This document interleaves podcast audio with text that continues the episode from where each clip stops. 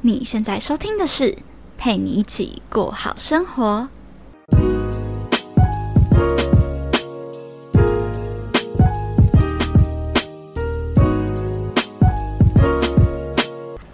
在另一端收听我节目的你，这周过得还好吗？我是今天节目的主持人佩君。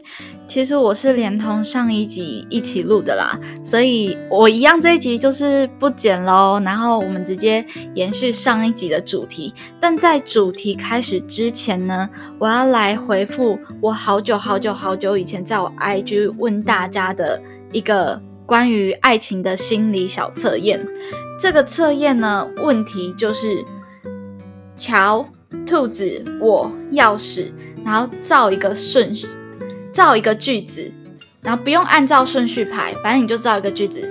好，那现在如果你没当初没有看到这个 IG 线动的话，你可以先暂停，然后先想想自己的答案是什么，然后我等一下就是会在这一集节目当中为大家做解答。好，OK，解答乔。兔子，我钥匙分别代表的含义。我先说这这一题测的啊，应该说心理测验本来就是有人觉得准，有人觉得不准嘛，对不对？所以啊，大家可以自己自己去判断，没有说它是很绝对的。OK，桥就代表说是人生，那兔子就代表说是你的伴侣。我就是我们自己嘛，那钥匙呢，就是代表财富。这呃，这个测验主要是测你的爱情在短时间内的状况，就是你最近对于爱情的状况是怎么样？是热恋吗？暧昧吗？还是你你是有有伴侣的状态，还是单身呢？等等的。好，OK，那有留言说。我带兔子过桥后，用钥匙开门。OK，这样子的状态，我会把它解释成，就是我和我的伴侣一起，有点类似创业的感觉，去过了人生，然后赚到一笔财富。因为他说用钥匙去开门嘛，他们是一起的，所以我觉得这他们的财富可能是一起创造的。那可能不不是不一定是创业，创业是我就是其中的一个解解答的方式，但有可能是其他方式，但大致是这样子一个状态。好，那再来，我再挑一个，哎，兔子跟我拿着钥匙在桥上。OK，兔子跟我，那就是你现在跟啊，你现在或者是你可能短时间内会有一个。喜欢的人出现，那你跟他呢？拿着钥匙在桥上，意思说你们可能在短时间内还还在共同的打拼，然后在人生的中间的阶段，就是可能还没有走到一个。呃，可能因为怎么说，就是还没有走到一个一个一个象征性的阶段，所以你们还在人生的旅途当中。还有人说我追逐着一只兔子，伴随腰间传来的钥匙声响，穿越了桥墩，然后来到了一片一片无无际的大草原。这位先生，我说造一个句子，你帮我写一篇作文。太有趣，好，反正大致上他说我追逐着一只兔子，就代表说你其实有一位喜欢的人，在现阶段你正在追他。那伴随腰间传来的钥匙声响，哎，这个地方就可以大致的猜略到这个人的财富可能还蛮丰厚的哦，就是。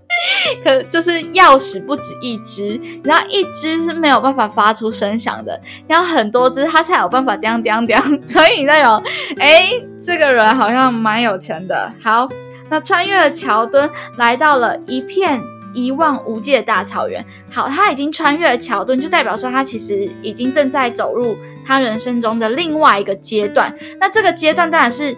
你自己扪心自问去自定义的东西啦，对他不是说哦，你一定是结婚了还是怎么样，没有不一定，就是你自己帮自己设的一个人生阶段的门槛。比方说，啊，你可能从学生时期，然后变成社会人士，这也是一个阶段，或者是你自己觉得你重新来到了一个很很不一样的人生，不一样的生活，然后你有了不一样的的那个生活方式、工作方式等等，都可以算是一个阶段，这是你自己去自定义的。好，再来再来呢，我再解答一题。有人说，哦，我在桥上看到兔子颈挂着挂着那个钥匙，哦，就代表说你可能你的另一半或是你喜欢的对象，他是带财的。我说这个财啊，其实不不一定是指。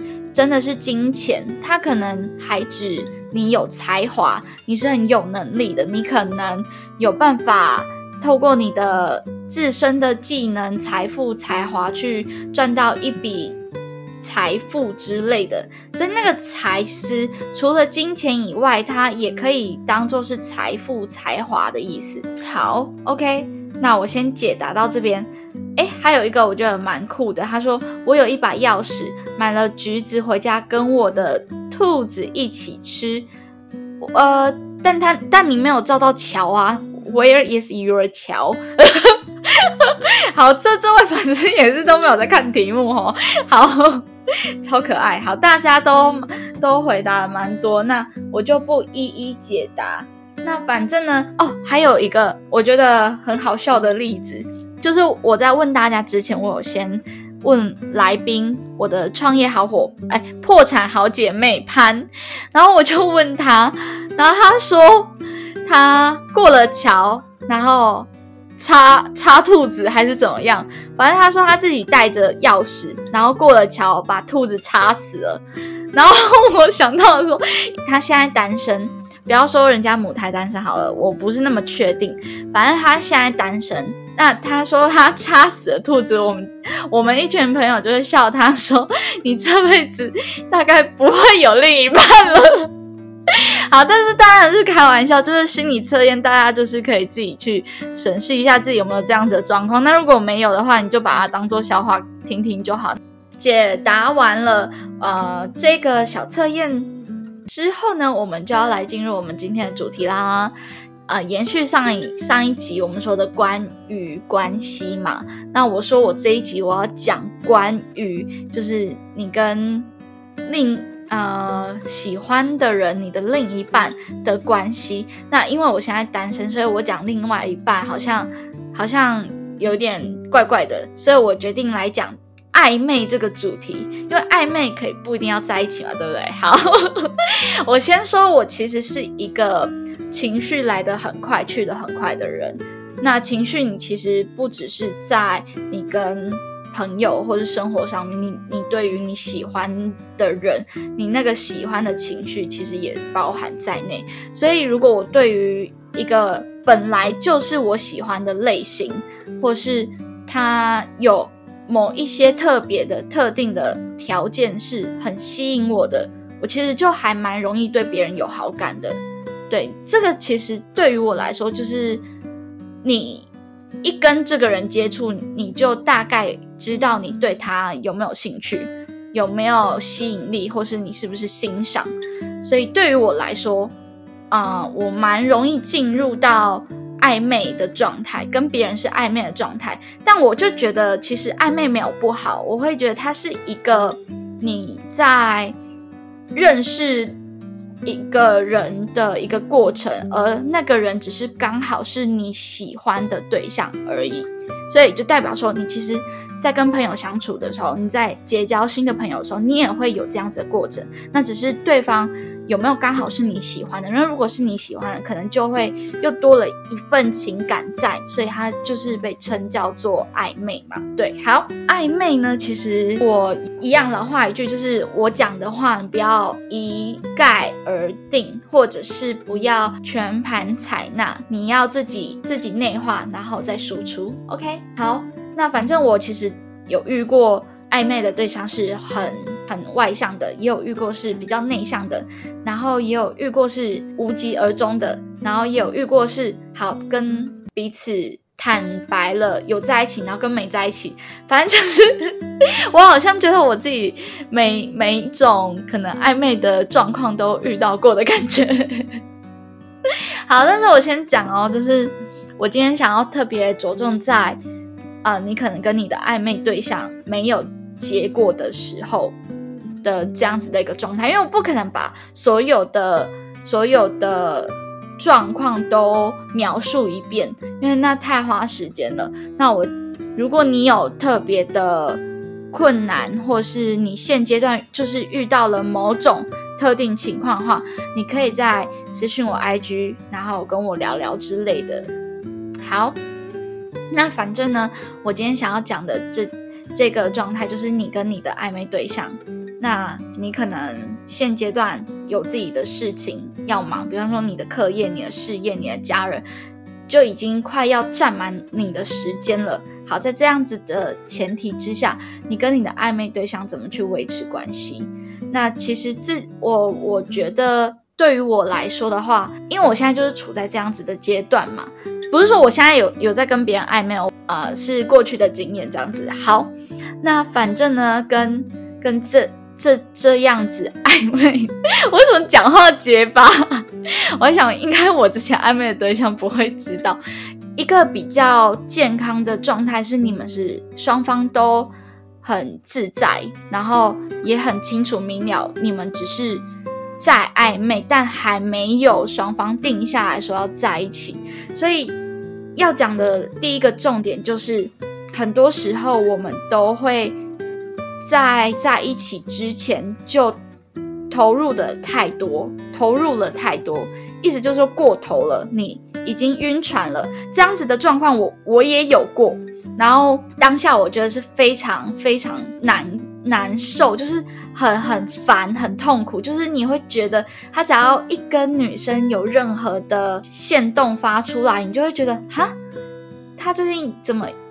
不是在跟我暧昧吗？他怎么又跟其他女生，就是又又出去怎么样怎么样怎么样？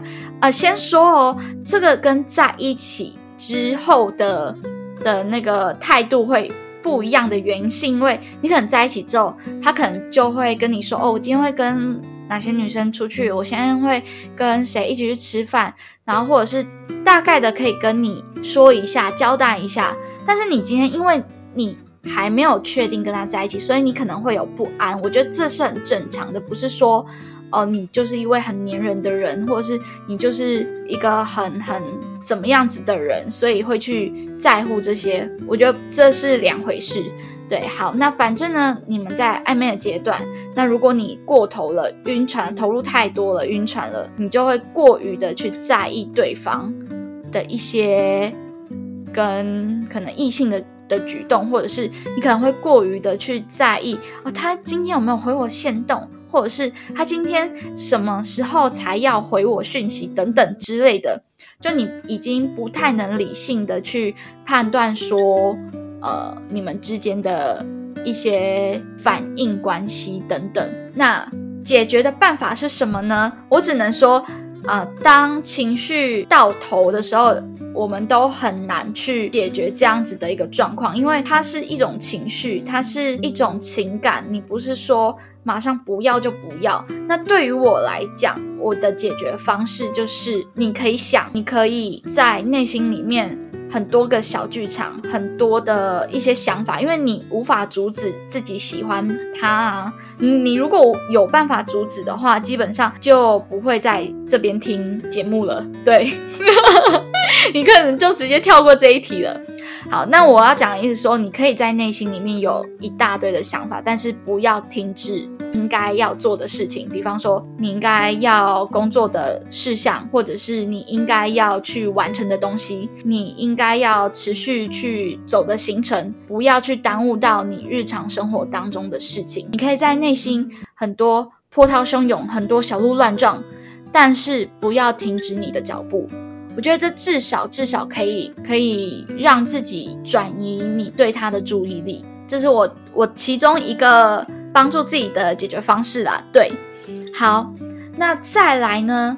第二点，这是我自己想出的 slogan，但是我觉得真的超级好用。每一次只要有朋友来问我建议，我就跟他讲这两句话。我觉得我先讲这这个是用在你觉得你跟对方可能。可能互相喜欢，但不是那么适合，所以你有考虑想要停止这份关系，但因为你你还在喜欢的那一个、那个、那个情绪当中嘛，所以很纠结、很矛盾，或是甚至到有一点小痛苦，那就请不断的念这两句话。我等一下还会分享歌单。好，这两句话呢叫做：要是不想晕船，那就早点睡觉。船上、床上都是。好，我再讲：要是不想晕船，那就早点睡觉。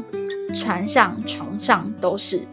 船上、床上都是的意思，就是说呢，要是不想晕船，就是我刚刚讲那个那个状态嘛，就是你已经过于投入了，本来你们就没有在一起，本来你你们双方就没有谁该给谁负责任，因为你们还没有定下来嘛，你们还在一个有点像是股票撮合的那个阶段，所以这本来就就没有对跟错。好，那所以。你已经投入太多了，你想要停止，不要继续晕船。那我们都知道，当我们坐船的时候，不想要晕船，就是赶赶快入睡，赶快让自己睡着麻痹。那你在面对暧昧的这个阶段的时候，同样的道理，早点上床睡觉。早点上床睡觉，我再讲第三次，早点上床睡觉。为什么呢？因为在这个阶段的我们，我们都会想要在晚上的时候，可能呃等他的电话，等他的讯息，甚至你可能本来手机都不打开讯息通知，那你会为了想要回复他的讯息，所以你就打开了讯息通知，即便在你本来要睡觉的时间点。你还是会想要接到他的电话，或是回复他的讯息。我先说，这其实都已经不是很理性的、很理性的举动了，因为我们都都已经脱离了原本我们自己生活的那个作息跟状态了嘛。所以，我刚刚前面第一点就有讲到说，不要停止你应该要做的事情，这是第一点。第二点是。早点睡觉，早点睡觉，不是说你真的要早点睡觉，而是说你不要超过了你本来你平常一个人生活的那个时候的那个睡觉时间。比方说，你本来就都是凌晨一点睡，但你可能为了等对方，你可能为了想要跟对方可以有聊天的机会，所以你又又两三点才睡觉，那你最后可能。对方也没有打给你，或者是他根本也没空理你，或者是没有给予回复，你可能就会陷于在那个情绪当中，会更不知道该怎么办，然后可能又会更难过、更烦恼之类的。对，所以我再把这个 slogan 讲一次。哎，我真的觉得超棒啊！这我自创的。我想，我再讲一次哦。要是不想晕船，那就早点睡觉。床上，床上，哎。船上、床上都是 OK，大家记住了吗？好，那我要分享歌单，就是是什么歌陪我度过了呃这一个难过的阶段吗？阶段呢，就是第一首《你的行李》。其实我我先讲，就是他们这些歌里面，不是每一句台词，哎，里面里面是 里面。怎么越讲越台？里面就是这些歌里面的台词，不一定每一句都讲得很到位，或是每一句都都是很精准的在诉说你的故事。但大致上啦，大致上就是有有一点那种哦，好，我要好好过我现在一个人的生活，我我不想要再跟你继续了的这种感觉。好，第一首就是你的行李，然后第二首呢就是晚安。然后第三首就是与我无关，然 后还有押韵呢。那在第三点呢，就讲三点。第三点呢，就是关于我们都知道，有的人其实是你单纯的一时喜欢，或是一时冲动，或是一时怎么样怎么样都好，反正你就喜欢上他了，但不见得他适合，对吧？那你要去。判断出这样子结果的目的，其中最大最大的原因，就是为了及时止损。OK，大家记住了吗？你要去判断一个人喜欢和适不适合的最大最大目的，就是为了及时止损。OK，好，为什么这样讲呢？因为我们刚刚假设的一个前提是你喜欢对方，但是你想要停止喜欢了，就代表说他可能不是那么适合你，他可能有可能未来是伤害你的，或是他未来没有办法跟你走到同一个目。呃，目标、目的地，你们可能想要的不一样，但你就是喜欢他，你可能被他的一些特质吸引，你可能被他的一些才华吸引，但总结来说，你就是觉得他不太适合。当然，有些人会觉得可以给机会试试看，我觉得也没有关系，是你当初没有去设想到的，说不定你们超合，你你不知道而已，所以你也可以。给予机会，然后让你们彼此去试试看。那你也可以，就是像我刚刚说的，及时止损。意思说，如果你已经意识到他有些点是你可能无法接受的，你只是单纯的喜欢他，你才接受。像是你明明就是超讨厌别人抽烟，但你就是很喜欢他，但那个人又抽烟，所以一旦这样子，呃。很热恋的情绪消失之后，你会不会厌厌恶他抽烟呢？好，这就是一个问题。那如果你没有办法了，你就要做到及时及时止损，对吧？不要去呃浪费彼此的时间，又尤其是对方可能会想要跟你有个结果的时候，对这个可能呃你要去衡量一下对方在现阶段他。要跟他另一半想要一个怎么样子的结果？你们可能都还年轻，那大家都彼此可以试试看。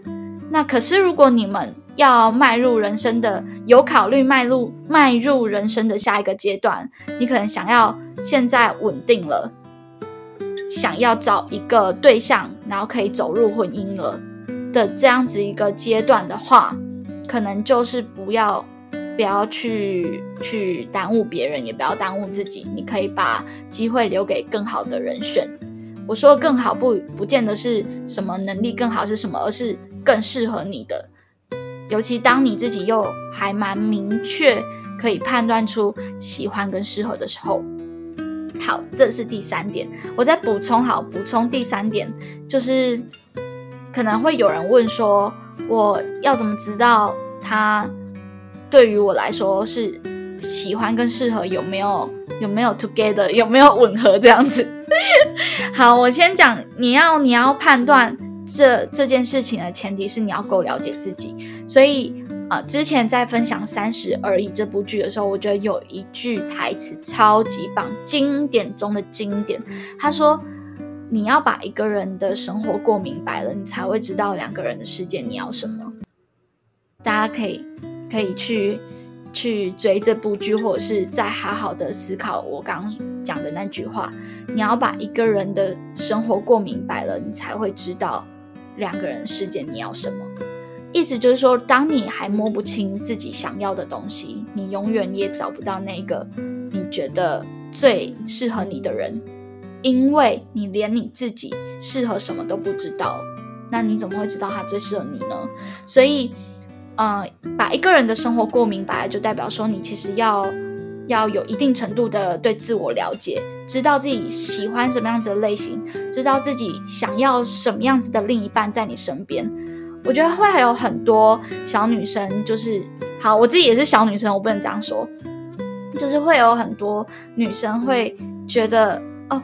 我妈妈说，她就是一定要很有钱。我朋友说，他就是一定要怎样对我好，帮我买早餐，或是我我的谁谁谁说要怎么样怎么样才是对我真的好。我觉得都不是真的，这个答案没有一个绝对，它完全是来自于你的需求是什么，才有办法去判断说这个人到底对你来说是。是不是一个比较适合的存在？就好比，嗯，我当然我之前也被这些困惑住过，那也是慢慢的、慢慢的去透过呃挖掘自己、了解自己，才能找到答案。我再分享一个，就是之前我看过一篇文章，我觉得也蛮棒的。我觉得很多人都会陷于一个状态，是当有一个人对你很好、很好、很好、很好的时候，你到底要不要给他机会跟他在一起？我觉得我被问这个问题真的问超多遍，他就就会有朋友问我问我说：“哎，最近有一个人在追我，那我觉得他他对我很好，可是我其实好像没有那么样的喜欢他，可能可以。”被他感动，但是我不是那么样子的喜欢他，那我就说这个人你就你那你就不要去耽误别人时间。怎么说呢？就是你你在跟一个人决定要不要在一起的前提是最最最基本的就是喜欢。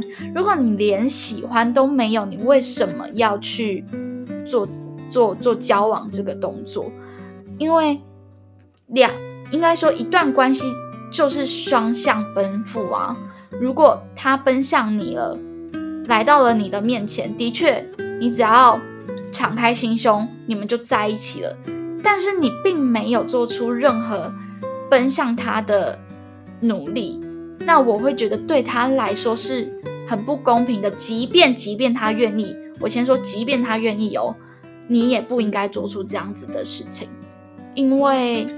长期来讲，如果你们要走的长远的话，不建议啦，不建议。本来就没有绝对，你可以自己做选做选择。那对于我来说，我不会，因为我吃过亏。不是说我自己，我自己是那个奔向对方的人。当然，我也有曾经追过别人，然后也是失败。可是我也曾经是因为感动而答应了对方，但我其实没有很喜欢。对于我来说，那会是我一个人生的遗憾。我一直都放在心底，是我觉得我很对不起那一个人。但这这是不可逆的，你回不去，你你还不了给对方了。就是你，当然我们最后还是走散了。所以我分享给大家，希望大家也可以去好好思考一下。我刚刚前面提到嘛，可能会。有很多你身边周遭的声音告诉你应该要怎么样去挑选你的伴侣。那我不是说他们说的不对，而是说他们说的你必须还还是得自己去想想，这是不是真的你要的。一开始我也会觉得哦，就是要那种对我超级无敌好，那其他都无所谓的，没有关系，或者是。我一开始会应该说比例上的调配吧，当然他也不可能就是完全不对我好啊之类的，就是比例上的调配，你应该更注重他对方怎么样子的一个一个特点。那有一有一篇文章我觉得很棒，那我想要分享给大家。他说，其实给你倒温水，半夜给你买烧烤，这些都不是稀有的物种，而现实是有些人无论男女，却偏偏为这种。低成本的付出，感动的死来死去活来。他这篇文讲的比较直接，就是他对你好，他如果喜欢你的话，他基本上会为你付出一些他想要为你付出的的事情。比方说，他就想要你开心，所以你你跟他讲什么，他会去注意。就像你喜欢一个人是一样的道理，你会呃看到他喜欢的东西，想帮他买。然后想要送给他之类的，或是你知道他半夜肚子饿，你想要讨他欢心，因为你想要他开心之类的，那这样会是一个比较低成本的付出的原因，是因为它其实是劳力上面的付出嘛，它其实是一种，呃，你只要愿意，你就做得到的事情。那下面下半部分他说的是，真正稀缺的资源是对方的谈吐、对方的知识、对方的商业视野、对方控制局面的能力，所耗的成本是极高的，可遇而不可求。最佳的配偶是你人生战场上的盟友，而不是找个人满足你的懒惰和巨婴。我觉得这对我来说启发还蛮大的，原因是因为他跟我一开始择偶的条件就恰恰相反。就我在呃可能高中啊，或是两三年前就会觉得说，哦，我就是要找一个都帮我照顾好、准备好的人。他可能帮我准备好早餐，他可能帮我帮我买好宵夜，我可能回家的时候可以很有一个人帮我舒舒服服的都弄好了。但其实你根本不是在找配偶，你根本在找一位男佣来服侍你。当然，我们说你跟一个人在一起之后，你的生活要更好，但真的帮你安排的妥当，然后满足你的懒惰，跟做好那些你因为懒而不想做的事情，就对你真的是好的吗？就像这篇文章下半部分讲的，真正稀缺的资源是对方的谈吐、知识和商业事业。他怎么让你在你的人生当中更进步？怎么让你在你的生活当中能够有更更好的发展，或是更好的成长？我觉得这才是真的你。可能需要去追求的的层面，但这也是我自己的看法跟选择啊。每个人的的想法可能不同，你可能真的就是想要找一个舒舒服服过日子的人，没有想那么多，那也没有关系。真的，人生都是我们自己的，我们想要怎么样子去抉择，怎么样子过，都是自己的选择。你不用因为今天我讲了这些，呃，而觉得怎么样。但我希望我带给你们是一种思考跟启发，可以让你们有不同层面的想法，去去了解到说自己的人生其实不止一种发展，不止一种呃可能性的感觉。对，所以哦，然后还有最后提醒大家，你想要怎么样子另一半，怎么样子的配偶，那前提就是你配得上这样子的人。OK，那最简单、最简单的方式就是你先去检视、检测自己，你愿意跟自己谈恋爱吗？呃，我觉得这个方式真的对我来说帮助很大。就我有的时候会遇到很好的对象，然后可能高于我、高于我现阶段的的能力、想法，或是反正我觉得对方可能比我优秀很多啦。那我就会开始想啊，这样子优秀的人会跟我在一起吗？当然，真没有绝对的一定。但是，如果你先问你自己，如果你是他，你愿意跟自己在一起吗？如果不愿意的话，就代表说，其实时机还未到，你还不够成熟，或是你还不够优秀，或是你要你有很多要去改善改进的。如果你的回答是 no。的话，就代表说你有某一层层面是在他面前你会无法展露你全族的自信。那其实如果你连在你的另一半面前都是很自卑的，那我觉得这样子的感情也是不健康的状态。所以在还是单身的状态，可以先问问自己说，你想要成为什么样子的人？